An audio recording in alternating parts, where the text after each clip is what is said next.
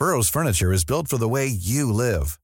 From ensuring easy assembly and disassembly to honoring highly requested new colors for their award-winning seating, they always have their customers in mind. Their modular seating is made out of durable materials to last and grow with you. And with Burrow, you always get fast, free shipping. Get up to 60% off during Burrow's Memorial Day sale at burrow.com slash ACAST. That's burrow.com slash ACAST. burrow.com slash ACAST. Heraldo Radio, la H se lee, se comparte, se ve y ahora también se escucha.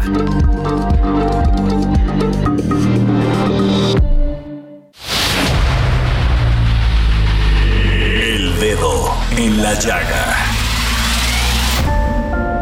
Había una vez un mundo en el que nadie creía.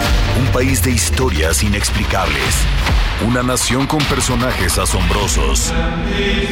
Santo Tomás tenía razón. Hay que ver para creer.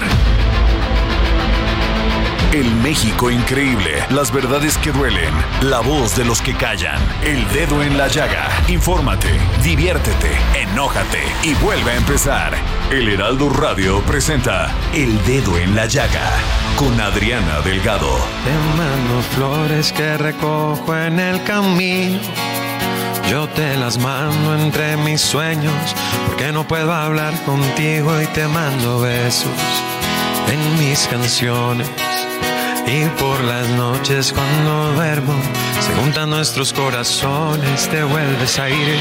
Si de noche hay luna llena, si siento frío en la mañana, tu recuerdo me calienta y tu sonrisa. Cuando despiertas, mi niña linda, yo te juro que cada día te veo más cerca. Entre mis sueños dormido trato yo de hablar contigo y sentirte cerca de mí. Quiero tenerte en mis brazos, poder salir y abrazarte, nunca más dejarte ir. Quiero encontrarte en mis sueños, que me levantes a vez. Ningún lugar está lejos para encontrarnos los dos. Muy buenas tardes, así iniciamos este dedo en la llaga de este jueves 6 de julio del 2023 y estamos escuchando a Fonseca en esta canción que me encanta, además me encanta cómo la interpreta. Sí, sí, sí. Te mando flores. Y es un cantautor colombiano quien con su música mezcla el pop y ritmos folclóricos colombianos que lo han llevado, pues sí, Samuel Prieto a obtener varios Grammys. Claro, y es que, pues bueno, también es una musiquita mm, buena para alegrar, Sí, sí, no, con buenos que contenidos. No de ¿no? estas de ahora que Así no se es. les entiende qué dicen, salvo Exacto. algunos, ¿verdad? Pero la verdad, yo sigo prefiriendo estas canciones. Son lindas, Sin duda. son cariñosas, son amorosas. Y yo creo que los mexicanos y las mexicanas, ahora estoy como Fox, este, necesitamos eh, refugiarnos en el amor, refugiarnos en, en nuestra familia, en los valores. Con tantas cosas que ves, Sí, sin duda. o sea, y que todas las noticias son de que mataron a tales, a tantas personas en tal municipio, que encontraron una mujer descuartizada, que el, el novio la este se la comía. No, bueno, qué cosa. O sea, unas cosas, Samuel, un perrito maltratado por aquí, otro muerto por acá, con la violencia extrema de los seres humanos. Sí, hay que regresar a estas canciones, Sí, regresar a la- al amor profundo. Y bueno, nos vamos a un resumen de noticias con mi querido Héctor Vieira. Convencerte El presidente Andrés Manuel López Obrador aseguró que los programas para el bienestar llegarán este año a 25 millones de beneficiarios. Aunque haya un millón y medio de personas que no cuentan con tarjetas, se les estará entregando el pago directo debido a que hay zonas donde aún no hay bancos del bienestar. El mandatario federal informó que se dio protección al periodista Carlos Jiménez tras recibir amenazas de muerte a través de redes sociales. El presidente refrendó su apoyo a la nueva titular de la Secretaría de Relaciones Exteriores, Alicia Bárcena. Dijo que es una profesional de la política exterior y aseguró que no existe ninguna queja formal por parte del gobierno de Estados Unidos tras dicho nombramiento. El gobierno de México está buscando comprar nueve hospitales concesionados por los que se pagarían 6 mil millones de pesos anuales, reveló el presidente Andrés Manuel López Obrador. Explicó que los hospitales forman parte del IMSS y del ISTE en ciudades como Ixtapaluca, Ciudad Victoria, Tapachula, Villahermosa y Mérida. La conferencia matutina del presidente Andrés Manuel López Obrador de hoy fue retirada de los canales del gobierno de México y el personal del mandatario por violar los derechos de autor en YouTube. Y es que al finalizar la conferencia, el jefe del Ejecutivo Federal reprodujo la canción Un 100% del grupo Frontera con Bad Bunny. La senadora del PRI Beatriz Paredes Rangel se registrará hoy como aspirante a la candidatura del Frente Amplio Va por México para la presidencia, con la convicción, dijo, de que tiene la experiencia política, el conocimiento profundo del país, la firmeza y ningún interés personal que condicione su comportamiento como gobernante.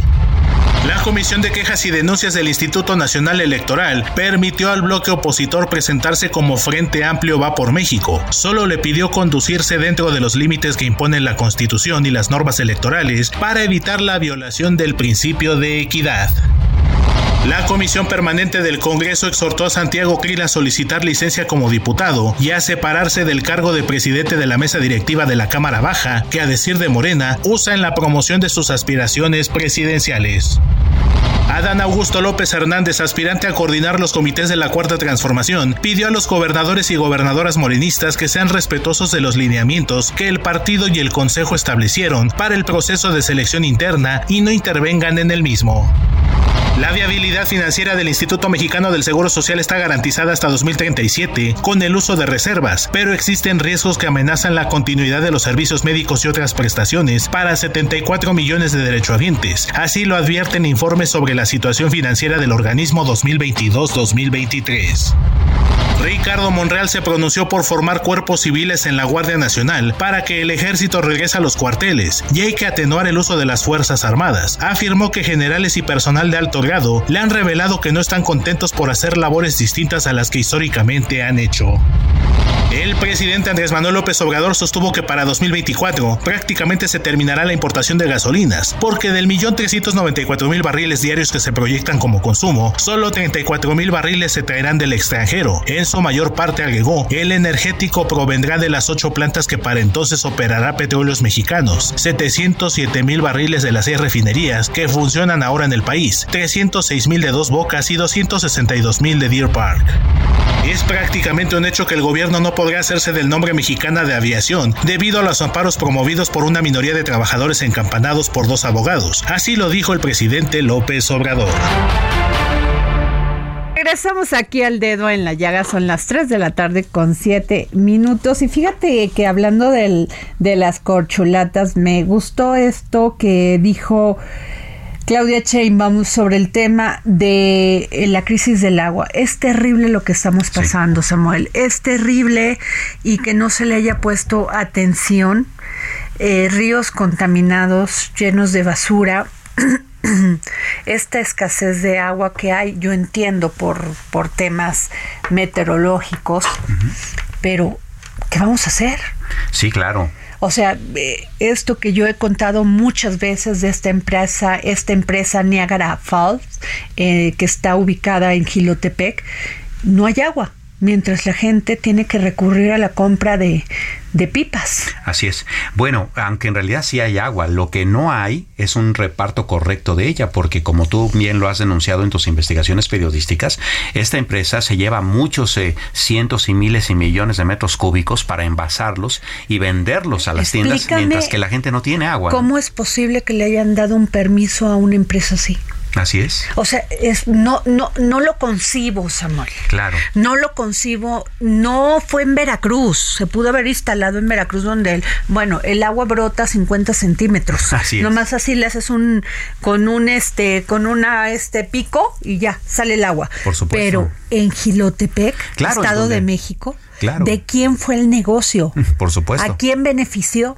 Sí, porque además sí se trata de manantiales naturales que son parte de acuíferos de zonas, pero también queda claro que había estudios muy contundentes de la Comisión Nacional del Agua desde muchísimas décadas y, y, quinquenios atrás que se hablaba sobre de que es una zona muy proclible al eh, lo que llaman el estrés hídrico, ¿no? Que se trata justamente de eh, que de repente hay épocas en las que el agua además es injusto, Samuel, es muy injusto por donde quiera que lo veas, sin duda, porque es un derecho humano tener agua. Así es. Tener luz tener este lo necesario para tener una vida satisfactoria.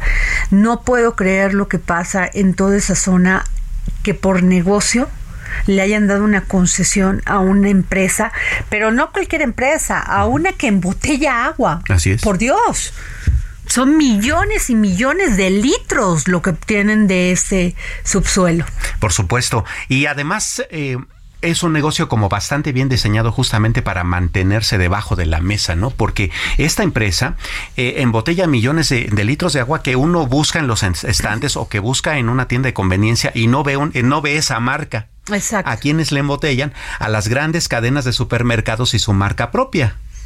¿No? Entonces pues, pasan desapercibidos. Pasan desapercibidos siendo negocio de ahí de unos cuantos. Habría que investigar a quién pertenece, quién les dio ese permiso. Ya lo pusimos que fue durante el gobierno de Alfredo del Mazo. Así es. Pero quiénes se vieron ahí este compartiendo todo esto y sabiendo las condiciones en las que estaba, en las que está en este momento Gilotepe. Hay comunidades que pasan hasta cinco, con dos meses, tres meses que no tienen una sola gota de agua y luego pues aparecen las pipas. Así solucionamos el problema mientras podemos. Sí, sí, sí, es poniendo únicamente parches. Es muy injusto lo que pasa, mucho, muy injusto.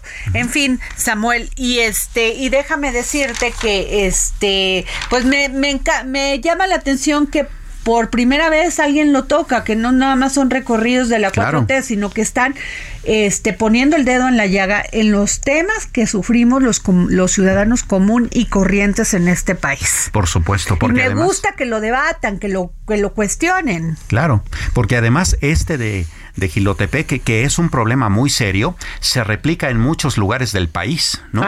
Hay empresas, por ejemplo, en Monterrey, tú recordarás hace muy pocos meses que hubo eh, una escasez absoluta de agua, incluso para la gente que vive en pleno centro de la ciudad, mientras la empresa Ternium también ahí tiene muchos este, problemas porque eh, acapara mucha del, agua que se da en, ese estado cuando es poca y la utilizan para uso industrial, mientras el agua para consumo humano pues es cada vez menos, ¿no? Y así sucede en el 60 65-70% del territorio nacional, en donde el estrés hídrico pues está bastante fuerte. No, bueno, y hablando de la empresa Ternium, déjame que te cuente que me llamó poderosamente la mente la atención de lo que dijo el, el gobernador de, de Michoacán el gobernador Alfredo Ramírez Bedoya, porque él dijo que este pues que se va a abrir que muy pronto que este ya se ya se cuenta con una resolución del Tribunal Agrario que en un, mes más se hará una asamblea para reactivar las actividades de Ternium en, en esta mina. En Aquila, Michoacán. En Aquila, ¿Qué cosa? Pero déjame decir, siguen sin aparecer este con vida Ricardo Lagunes Gasca y Antonio Díaz Valencia. Así es. O sea, ¿cómo? Todavía ni han ni han resuelto un tema cuando ya van al otro. O sea, están desaparecidos, claro, Samuel. Claro. Y nadie sabe nada. Hablamos con el padre de, de Ricardo Lagunes hace una semana y nos dijo, pues yo no soy, o sea, no sé dónde está mi hijo. Así es. Y ya están pensando cómo abrir la mina, en qué condiciones, bajo qué condiciones. Claro. Y buscamos al, al, al, al gobernador que siempre muy amable nos ha contestado la llamada, Alfredo Ramírez Bedoya, gobernador constitucional de Michoacán. Por, además de esto, pues la, todo el tema de su estrategia de seguridad, sus logros y los desafíos, porque tú recordarás que hace una semana pues asesinaron a Hipólito Mora. Así es. Que pues él, él, es, él era, eh, pues eh, fue el líder de las autodefensas en la comunidad de Ruana. Así es. En Michoacán.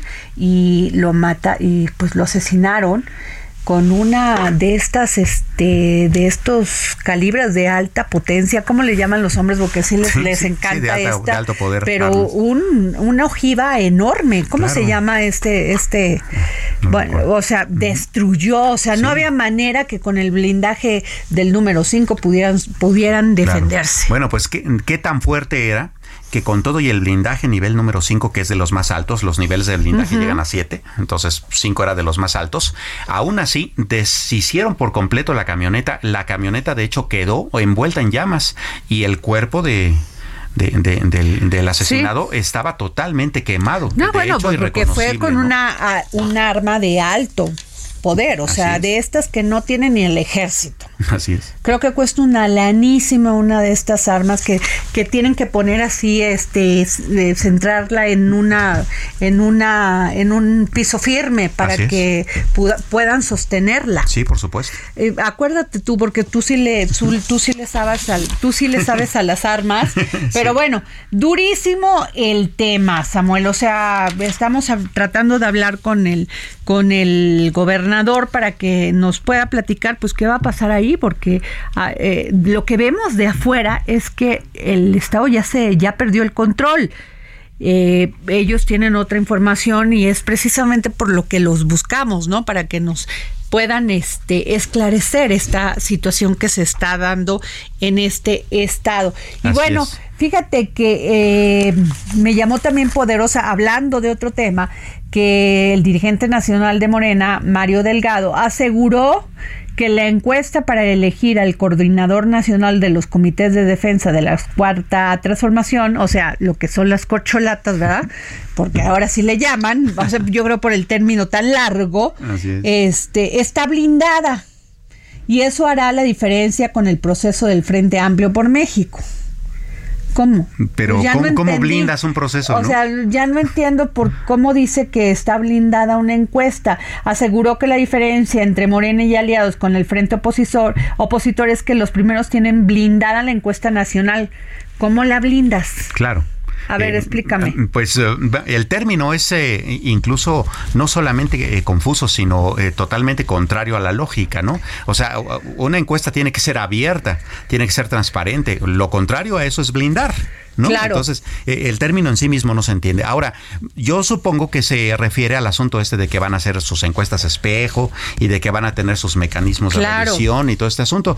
Y qué bueno que lo tengan, ¿no? Pero al final del día eso, a eh, utilizarlo como argumento para decir que los de la tienda de enfrente no van a tener una encuesta con la misma calidad, pues me parece una apreciación bastante aventurada. Bueno, pero también aquí te cuento que el Tribunal Electoral del Poder Judicial de la Federación batió cuatro denuncias contra las corcholatas morenistas que habían sido señaladas por pre-campaña y campaña anticipada. Digo, a ver, ¿Cómo? Están, todos están violando la ley. O sea, ya no son ni las corcholatas, ya no son los del Frente Amplio. Todos les valió. Claro, y es que lo único que están haciendo es una interpretación eh, pues um, sesgada y a conveniencia de la ley. A ver, no, yo no estoy eligiendo un candidato, estoy eligiendo un coordinador de, defensa, ¿no?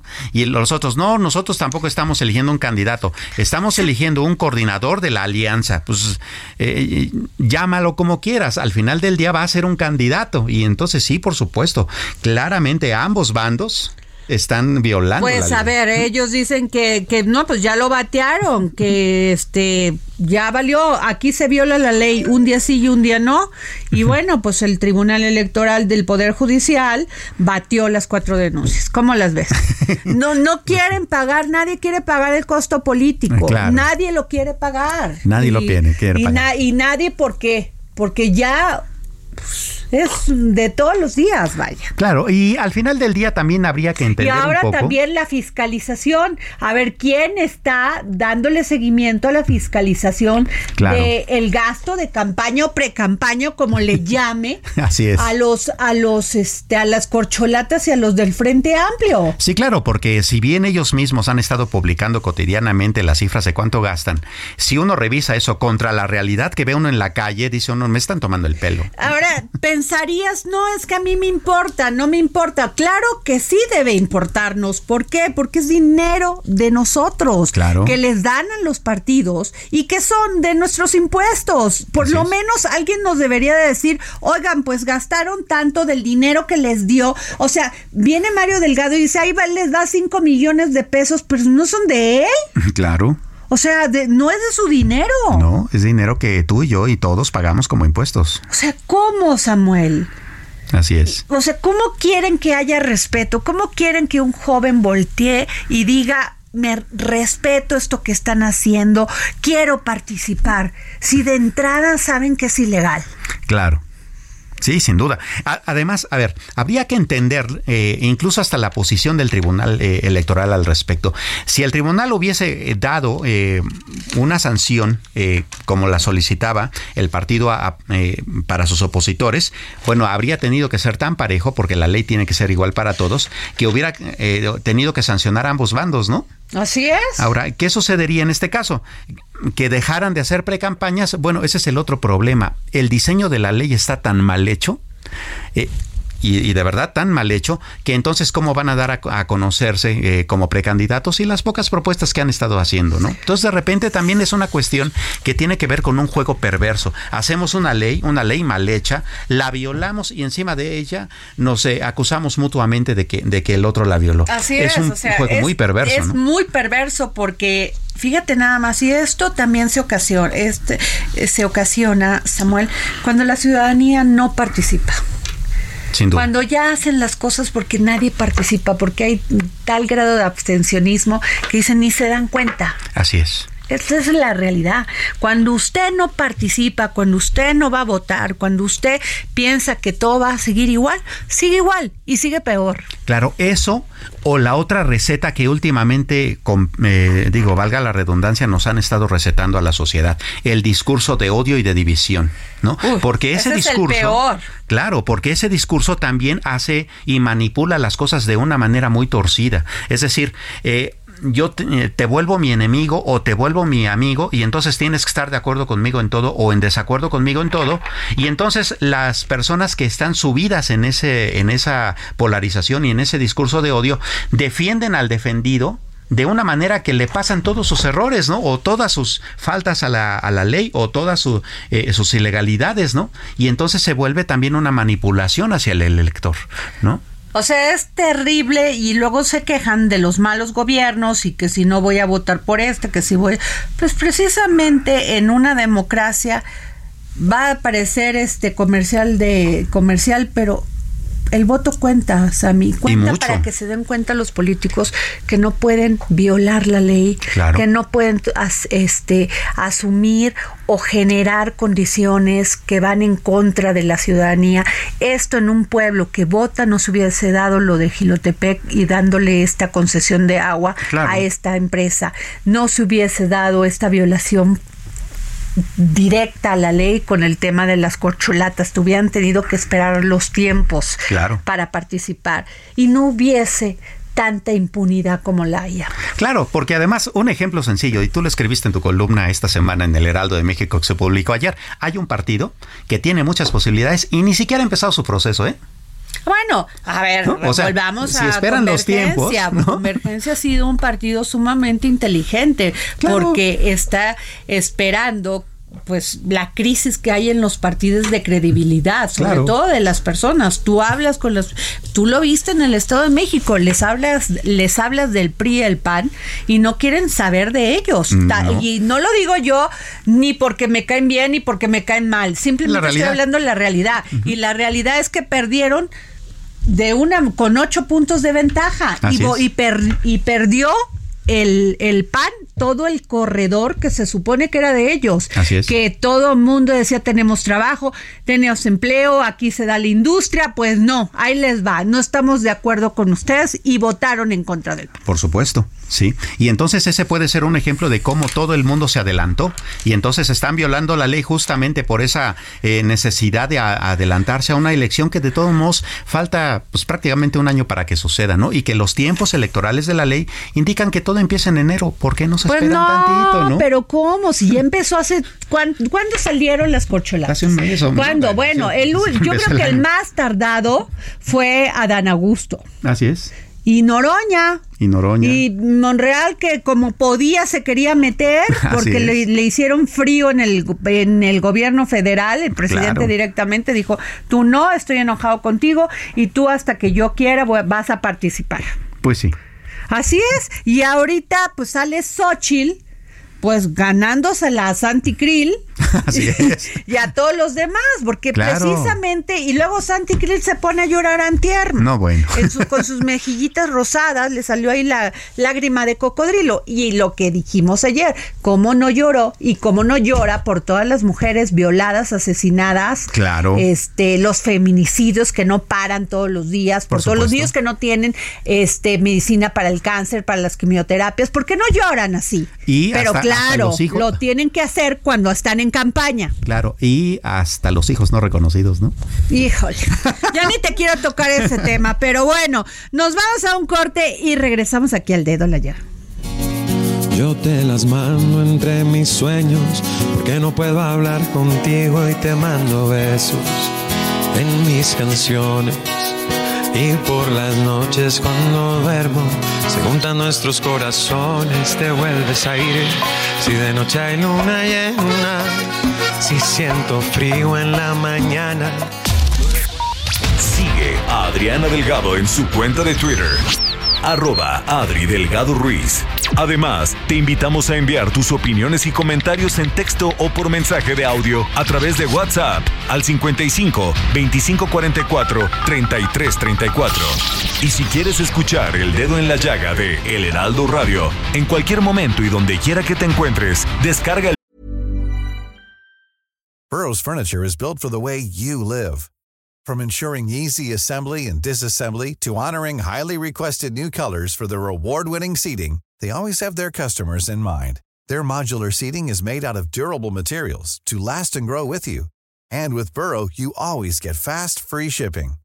Get up to 60% off during Burrow's Memorial Day sale at burrow.com slash ACAST. That's burrow.com slash ACAST. burrow.com slash ACAST. Podcast disponible en Spotify y iTunes.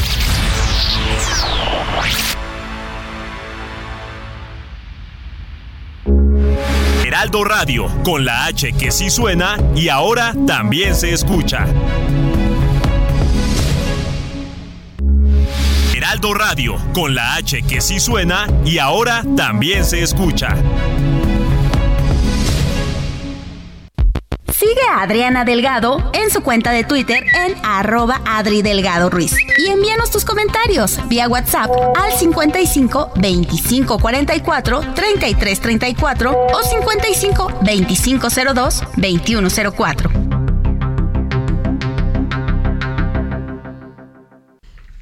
Y bueno, regresamos aquí al dedo en la llaga. Son las 3 de la tarde con 30 minutos y ya tengo en la línea al gobernador constitucional de Michoacán, Alfredo Ramírez Bedoya. ¿Cómo está, gobernador? No se nos hacía, pero ya se nos hizo. Adriana Delgado, muchas gracias. Saludo al auditorio. Estamos aquí, mira, listos. Gobernador, este, pues yo sé que usted tiene la estrategia, ha confiado en esa estrategia de seguridad. La información, las noticias que nos llegan a veces son muy lamentables, pero yo, como siempre, y aquí en el dedo en la llaga y en el heraldo, pues queremos saber qué está pasando de la voz de usted con este tema de Hipólito Mora y la, el, su lamentable asesinato. Sí, por supuesto, mira, lamentamos de verdad el, el tema porque eh, nos eh, golpea al Estado, eh, perdió la vida eh, desafortunadamente en este atentado Hipólito. Pero mira, también te quiero decir algo. La estrategia está funcionando.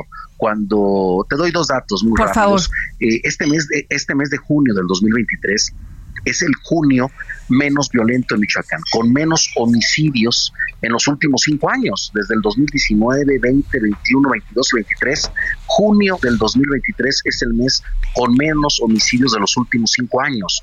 Eh, más o menos hemos reducido menos 40% los homicidios en temas, en, términos generales, en todo el estado de Michoacán este año 2023. Tuvimos este tema muy desafortunado, muy lamentable, pero te debo decir algo, no va a quedar impune, va a haber justicia y eh, vamos a dar, eh, ya la Fiscalía del Estado tiene avances de la investigación, tenemos certeza y vamos a eh, aplicar justicia. Estamos bien coordinados, las instancias de justicia, de la Fiscalía, de Seguridad Pública, la Secretaría de Defensa Nacional, nuestro Ejército Mexicano, la Marina, la Guardia Nacional, eh, para eh, dar con los responsables y también hay que decirlo, darle tranquilidad a las michoacanas y michoacanas. Claro. De gobernador Alfredo Ramírez Bedoya, gobernador constitucional de, de Michoacán, usted había hablado días antes con Hipólito Mora, eh, porque él, yo entiendo, tenía tres escoltas y tenía una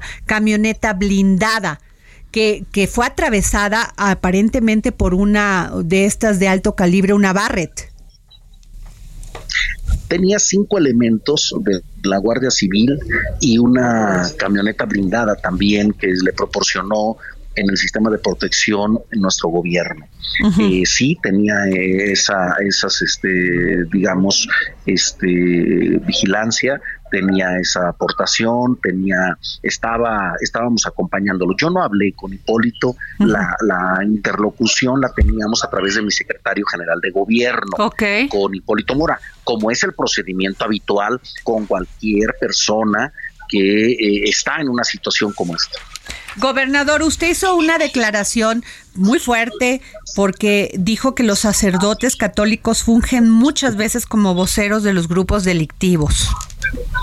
Sí, fíjate que yo este, señalo esto porque hay, eh, ya, fíjate que qué bueno que me lo preguntas, Adriana. Aprovecho la oportunidad porque ayer eh, me tomé un, vaso de agua, un café con el, con el obispo de Apachingán y él me aclaró la situación. Hay un personaje, eh, Gregorio Goyo, que pues está ahora sí que este usando el carácter de padre de la Iglesia Católica cuando ya no lo es. Ayer me confirmó el obispo de Apatzingán que el propio Vaticano, desde hace ya un tiempo, desde hace dos años y en diciembre del 2022 ratifica que, bueno, pues ya le retiraron, este, lo, retiraron del servicio clerical ya no es sacerdote, me lo confirmó el, obispo Cristóbal Asensio García. O sea, que asumen tareas casi de partido o de autodefensa, ¿no?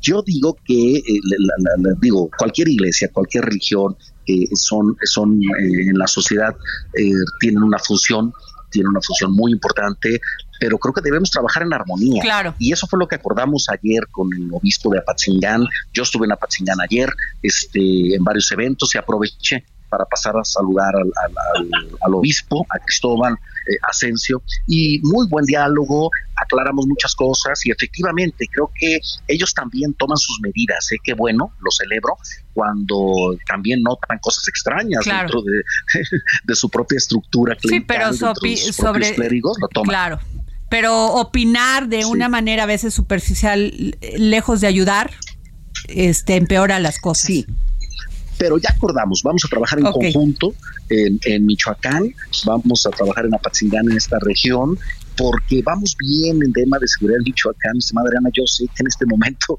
es decir eso suena un poco extraño, pero estamos reduciendo los homicidios. Sí, en un 40%, tengo esta, esta información. Sí, claro. Sí, eh, también el, asalto a, trailers, el asalto al autotransporte en Michoacán ha reducido inmensamente. Somos de los estados más seguros en las carreteras y sobre todo en el tema de autotransporte. Entonces, mira, estamos de buen ánimo, nosotros estamos trabajando por Michoacán. Yo respeto las opiniones de todos, pero a ver, no podemos lastimar a nuestro Estado, no podemos seguir estigmatizando nuestro Estado. Y mira, yo estoy muy tranquilo porque yo sé, siempre actúo con honestidad, esa es mi fuerza y eh, los michoacanos y michoacanas lo saben. La verdad es que lamentamos mucho esto, no va a quedar impune, lo vuelvo a repetir, eh, quiero decirlo, porque eso es lo principal. A ver, no, yo lo dije, mi estimada Adriana, que yo veía que había actores políticos o sociales que les caía en gracia la desgracia de, Hipólito Mora y no, claro que no, es un tema muy lamentable y no, no debemos aprovecharlo para declaraciones este estrambóticas Así no ayuda, no suma. No, ayuda, no suma, aparte eh, se habla de muchas falsedades que, que no son verdad. Mira, Patzingán está en normalidad, eh, yo fui a echarme unos tacos también un día antes. ¿Se echó unas carnitas? no, unos tacos, uh. al pastor, muy ricos. Uy, acá nos dice eso y no hemos comido aquí. Eh, señor gobernador, con todo vamos. Ok. Sí, adelante. Eh, sí, le saluda Samuel Prieto, señor gobernador. Eh, hablando ah, de otro asunto que tiene que ver, eh, pues no necesariamente con seguridad pública, pero al mismo tiempo sí. Allá en la parte de Aquila, donde también hay pues bastantes problemas de seguridad, también estaba el asunto de esta comunidad, pues que tenía un diferendo con la mina de Eternium que operaba en la zona. Y de hecho hay dos personas desaparecidas, Ricardo Lagunes Gasca y Antonio Díaz, que por cierto es líder de esta comunidad. Bueno, entendemos que la mina, de hecho, ya empezaría a, em, eh, a operar nuevamente, pero ellos siguen desaparecidos y una de las asambleas comunales eh, hubo quien, quien dijo que Ternion había este, eh, amenazado con desaparecerlos. Mira, eso no tiene sustento, te lo digo con toda responsabilidad, porque lo que había era un conflicto interno entre la comunidad indígena de Aquila, es una comunidad indígena, pero hay una buena noticia. un tribunal federal le acaba de dar la razón al profesor Díaz y al abogado Lagunes. Digo que están desaparecidos, lamentablemente, pero les dio la razón jurídica, legal, y ellos tienen la verdad legal, aunque los tengamos en esta situación de desaparición forzosa. Desaparecieron en el estado de Colima, debo aclararlo, aunque efectivamente el conflicto era interno. Eh, hay que decirlo, hay detenidos ya por ese tema, la FGR ya detuvo a, algunos presuntos implicados en el tema. No se ha comentado mucho para no entorpecer las investigaciones, pero lo trascendental es que se sigue investigando, lo seguimos buscando y hoy, eh, el día de ayer, ganaron el juicio por el cual hubo un conflicto en la comunidad indígena con un grupo pequeño de esa comunidad y eh, también ya la propia comunidad decidió en asamblea que volviera a trabajar la mina de Ternium, que es la principal fuente de empleo formal en todo el municipio de aquí. Bueno, pues vamos a estar muy pendiente de esto. Pues yo le agradezco, gracias gobernador constitucional de Michoacán, Alfredo Ramírez Bedoya, que siempre nos tome la llamada. Yo se lo valoro, se lo valoro en el alma.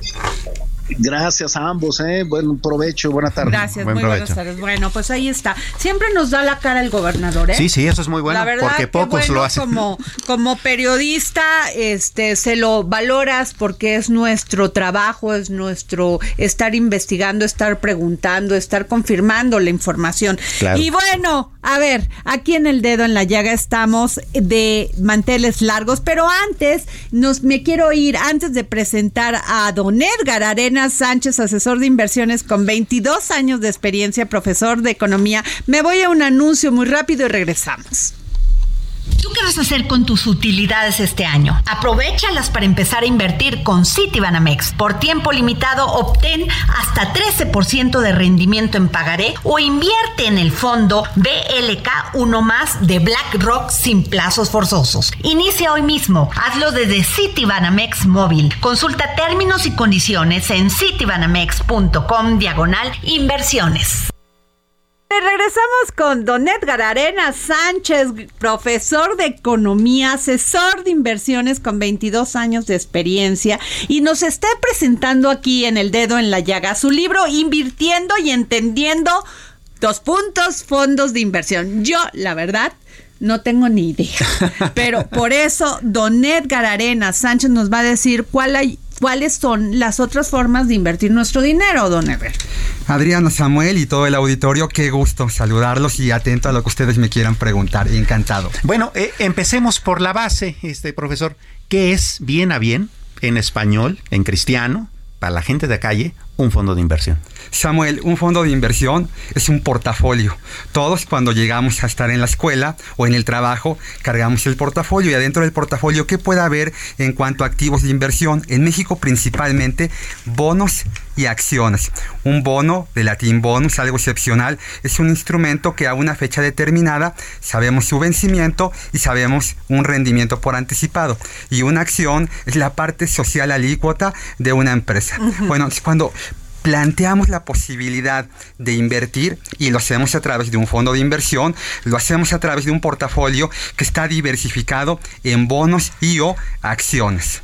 Ahora, ¿qué tanta seguridad hay de invertir en estos fondos de inversión? Porque nosotros tradicionalmente conocemos llevar al banco nuestro dinerito, meterlo ahí en el banco, que es una institución ya formal, y decirles, pues quiero que esté eh, con tanto interés, ¿cómo se llama esto, estos este, tasas de interés. Tasas de interés, pero son productos que les llama, este, les llaman en el banco, los pagarés. ¿Usted qué piensa de esto? Y no sabemos invertir en fondos de inversión, ni sabemos cómo, ni dónde. Y, no es malo, Adriana. Creo que aquí, yo antes de responder la, la primera parte de tu pregunta, te diría que al mexicano no lo enseñaron a invertir y no es culpa tuya ni de nadie que hoy tenga alguna inquietud en materia de activos bursátiles, porque en efecto, abajo de la sucursal, abajo de donde trabajas, hay una sucursal bancaria o cerquita de tu trabajo. Y en México, de cada tres personas que adquieren un producto o un servicio financiero, dos no preguntaron, no investigaron o no se acercaron a hacer algún comparativo. Y entonces dejamos de lado el principal activo de inversión que hay en el planeta, que son los fondos de inversión. Hoy en el mundo hay más de 80 mil fondos de inversión, cuando para tener un punto de referencia existen 43 mil acciones cotizando en todas las bolsas del planeta, es más del doble. Más o menos el 100% del Producto Interno Bruto de la economía norteamericana, Estados Unidos es el 25% de la economía del planeta, bueno, prácticamente todo el Producto Interno Bruto de Estados Unidos está invertido en fondos de inversión. No lo sabemos por qué. Pues porque en la sucursal bancaria nunca nos explicaron que prácticamente todos los bancos tienen su operadora, su gestora de fondos de inversión, pero bueno, hoy estamos aprendiendo un poquito aquí de este tipo de activos, que son seguros. ¿Por qué son seguros, Adriana? Porque son seguros, Samuel. Porque son el único instrumento de inversión en México que tiene su propia ley. En la historia de México han quebrado empresas, sí, ha habido estados, municipios que han tenido incumplimiento de pago también, pero no ha existido un solo fondo de inversión en la historia de México que, haya quebrado, ¿no? bueno, los fondos de inversión, en efecto, no pueden prometer, y no es malo prometer, pero creo que en materia de inversiones y también en la vida es mejor demostrar. Claro. Ah, una eh, manera un poco como de tratar de ilustrar para nuestro auditor este asunto, eh, complementando esto, es que un fondo de inversión sustituye a un gran inversionista. Eso es, es decir, en vez de que un multimillonario o una gran empresa invierta directamente en bolsa. Son varios que se juntan para armar este fondo. Muchos pequeños ahorradores forman ese capital e invierten, ¿no? digamos, eh, podríamos eh, explicarlo así. Visto esto, se puede diversificar un fondo, es decir, no todos son iguales. ¿Cómo se diferenciarían y cuáles serían sus niveles de riesgo? A, ver, yo, yo también les quiero hacer esta pregunta este, antes de que se nos vaya el tiempo, pero, por ejemplo, una persona de mi edad eh, es desconfiada para, para este, invertir en estos fondos. Un joven este, es más arriesgado pero ¿cuál es el camino correcto? Porque yo como, como, como una persona adulta me, este, me, da miedo invertir esto y los jóvenes muchas veces no tienen el conocimiento y alguien me decía es que comprar una casa no es un buen negocio. Eh, cuando eres joven la debes de rentar, no comprar, pero ese dinero a dónde lo tienes que invertir. Bien, bueno, para ir paso a paso, ¿no? yo te diría que lo primero al, antes de invertir es conocer para qué estás invirtiendo yo te diría que de cada 10 personas con las que yo me acerco a entender su problemática de gestión patrimonial, entre 5 y 6, el 60% de la gente no tiene claro su objetivo de inversión. Y si no tienes claro tu objetivo de inversión, si no sabes si estás invirtiendo para tu jubilación, para cambiar tu carro, para la educación de los hijos, mucho menos vas a tener muy claro en qué instrumento o a través de qué vehículo de inversión lograr este objetivo. Y pegadito al objetivo de inversión va algo muy importante, que es tu horizonte temporal, porque igual no es lo mismo invertir para cambiar el auto dentro de medio año que para tu jubilación dentro de 5, 10 o 20 o 30 años. Bueno, ya que tenemos muy claro esto, lo cual denominamos dentro del mercado de valores, dentro del sistema financiero como perfil de inversionista. Ojo, toda la gente que nos está escuchando, si se acercan a una entidad regulada, supervisada, auditada por la Comisión Nacional Bancaria y de Valores, antes de que firmen un contrato, antes de que pongan un peso en la institución, tuvieron que haber, tienen que entregarles un cuestionario que identificará este marco perfilatorio de riesgo, que en donde determinaremos si eres conservador, conservadora, moderado, agresiva.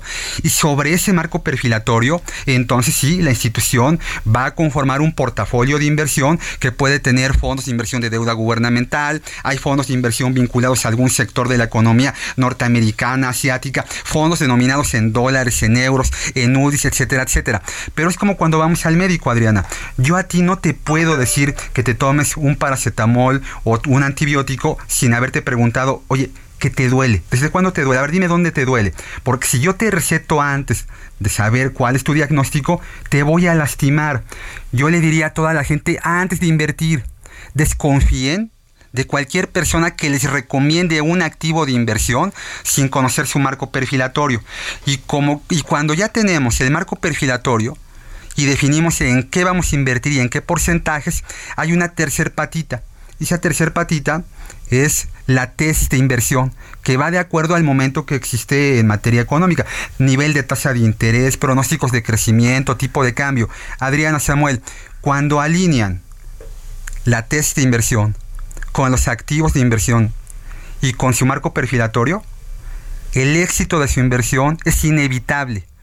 Pero si hacemos las cosas con las patitas y no entendemos, Warren Buffett, que es el mejor inversionista de la historia, dice, el mayor riesgo al, invertir es no entender en qué estamos invirtiendo. Claro, o sea, porque te dicen vas a ganar mucho y ahí vas. No, es que... Y no tienes conocimiento, es que ¿no? ¿no? se trata de cuánto ganar. Y aquí lamento desilusionar a mucha gente que tal vez nos esté escuchando por el tema de rendimiento.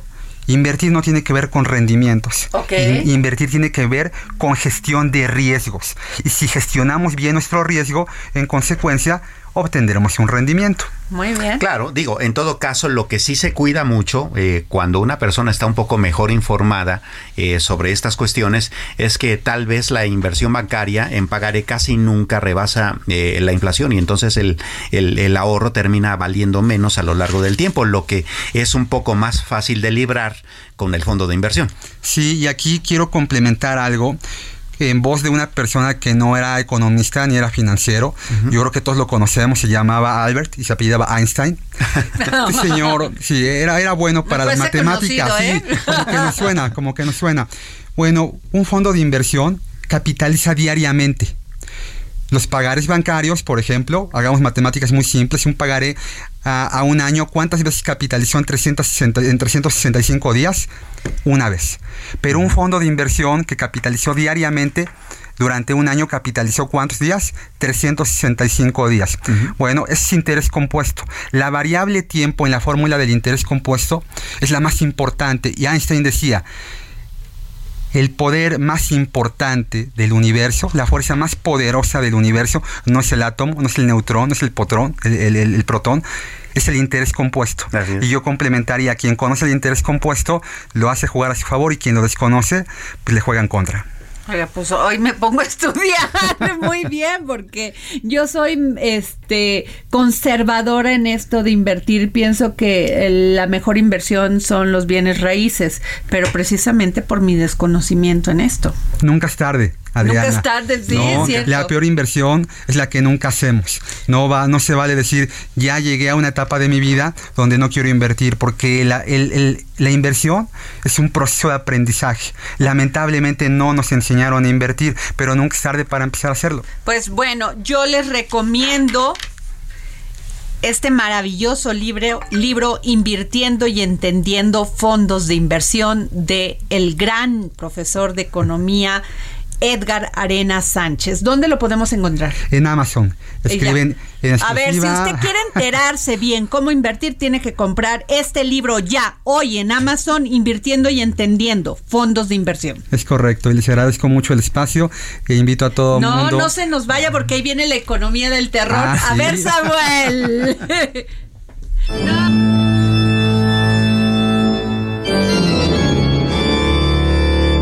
Economía del terror.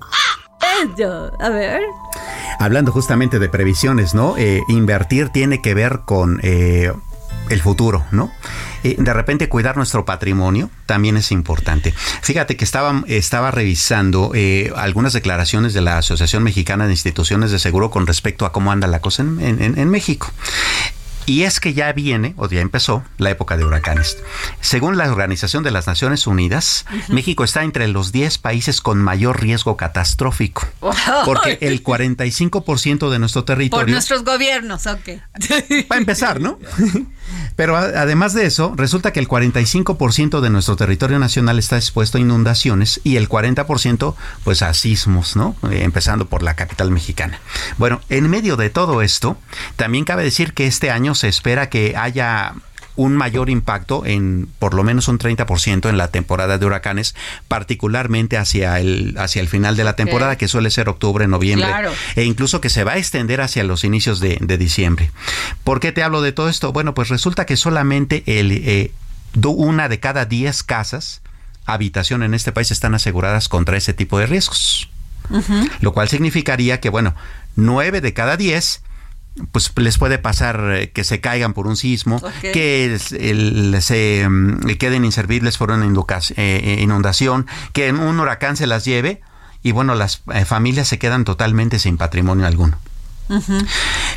El 41% de los eventos de casas que han sido destruidas en los pasados cinco años en promedio eh, han sido porque eh, se han perdido eh, por ciclones tropicales, ¿no? A, caso del paso del huracán, el 22% en inundaciones y el 19% en lluvias. y bueno, te decía, solamente ese pequeño porcentaje de casas están aseguradas. Con ese pequeño porcentaje, la AMIS ha pagado 3.600 millones de pesos anuales por concepto de seguros. Imagínate entonces la cantidad de dinero que se perdió por las casas que no están aseguradas y los patrimonios que se perdieron. Híjole. ¿Qué tema? A ver, ¿tienes otro, otra economía del terror antes de irnos en 30 segundos? Ah, muy, eh, muy rápidamente. Eh, se espera que la eh, inflación en México se reduzca a 4.70 al finalizar el año. Las remesas rompieron récord de nuevo, crecieron 11%, pero como ya lo explicamos acá, eso no es necesariamente una buena noticia, sobre todo por el, el superpeso. hay que, pero bueno, lo explicaremos en la en el en el próximo jueves, el próximo jueves en Economía del terror. Muchas gracias, este profesor Edgar Arenas Sánchez. Gracias por presentarnos su libro Invirtiendo y Entendiendo Fondos de Inversión. Gracias, Samuel Prieto. Gracias. Nos vamos ya y mañana nos escuchamos. Yo te las mando entre mis sueños porque no puedo hablar contigo y te mando. El Heraldo Radio presentó El Dedo en la Llaga con Adriana Delgado.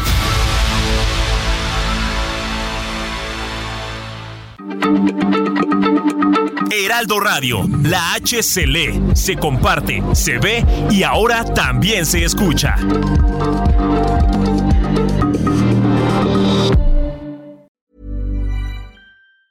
Planning for your next trip? Elevate your travel style with Quince. Quince has all the jet setting essentials you'll want for your next getaway, like European linen, premium luggage options, buttery soft Italian leather bags, and so much more and is all priced at 50 to 80% less than similar brands. Plus, Quince only works with factories that use safe and ethical manufacturing practices. Pack your bags with high-quality essentials you'll be wearing for vacations to come with Quince. Go to quince.com/pack for free shipping and 365-day returns.